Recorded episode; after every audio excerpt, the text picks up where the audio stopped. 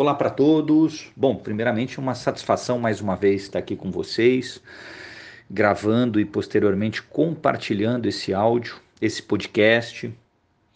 Para você que acessa um dos canais digitais que eu utilizo e compartilho conhecimento escrito, conhecimento através de vídeos, podcasts. Meu muito obrigado pela sua interação conosco, né? E para mim é um privilégio enorme poder estar compartilhando com todos vocês conhecimento.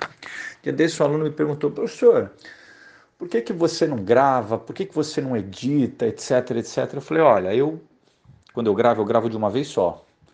Por isso que às vezes não é raro você ouvir de fundo uma buzina, um cachorro latindo. Esse é o mundo que a gente vive. Tem buzina, tem cachorro, chove, tem barulho. Normal.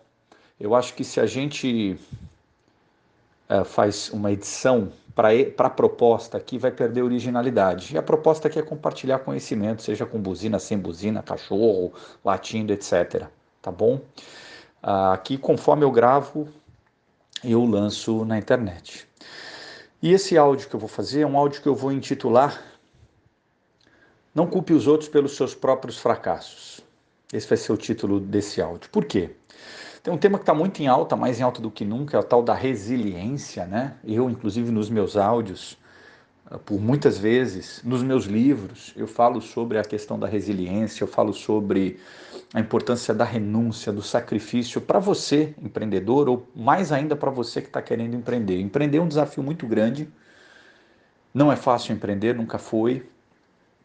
E infelizmente a gente observa que alguns empreendedores de primeira viagem, ao invés de fazer uma análise, estudar para poder discernir de uma forma melhor o que quer fazer da vida, muitas vezes acabam ingressando num negócio, montando um negócio ou comprando parte de um negócio com outro sócio ou com outros sócios. E às vezes num período muito curto, que não é possível medir êxito pleno ou, ou fracasso absoluto, acabam desistindo, seja por qual for a, ra a razão, e é comum a gente ver sujeitos sair por aí culpando os outros, né?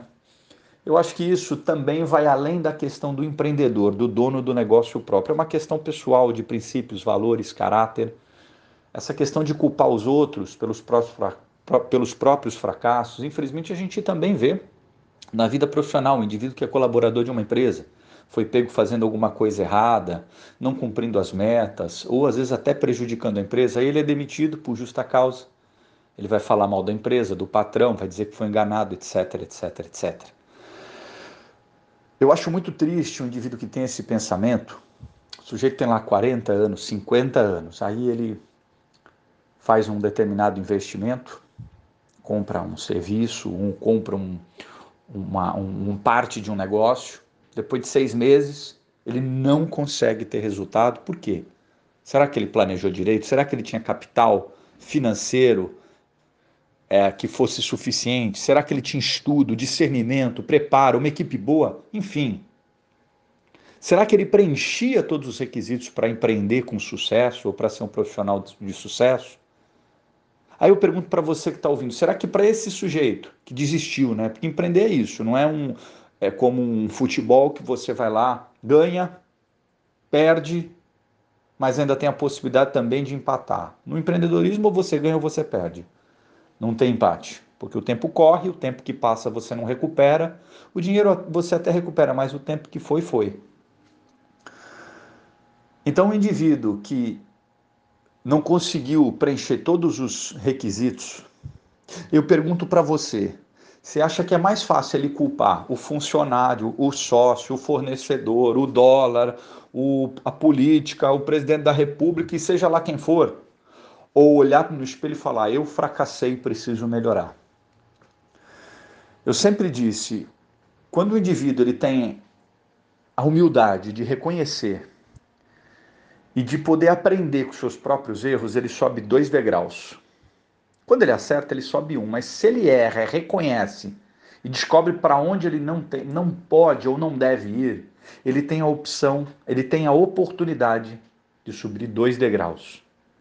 Eu, por exemplo, sempre disse: a minha vida, minha vida profissional, pessoal, está sempre aberta, com abraço, com afeto, com o que quer que seja para o tipo de pessoa que tem a capacidade não só de acertar, mas principalmente aquele que tem a competência, a hombridade de falar: puxa, eu errei, puxa, eu fracassei, puxa, eu não estava preparado, a culpa é minha.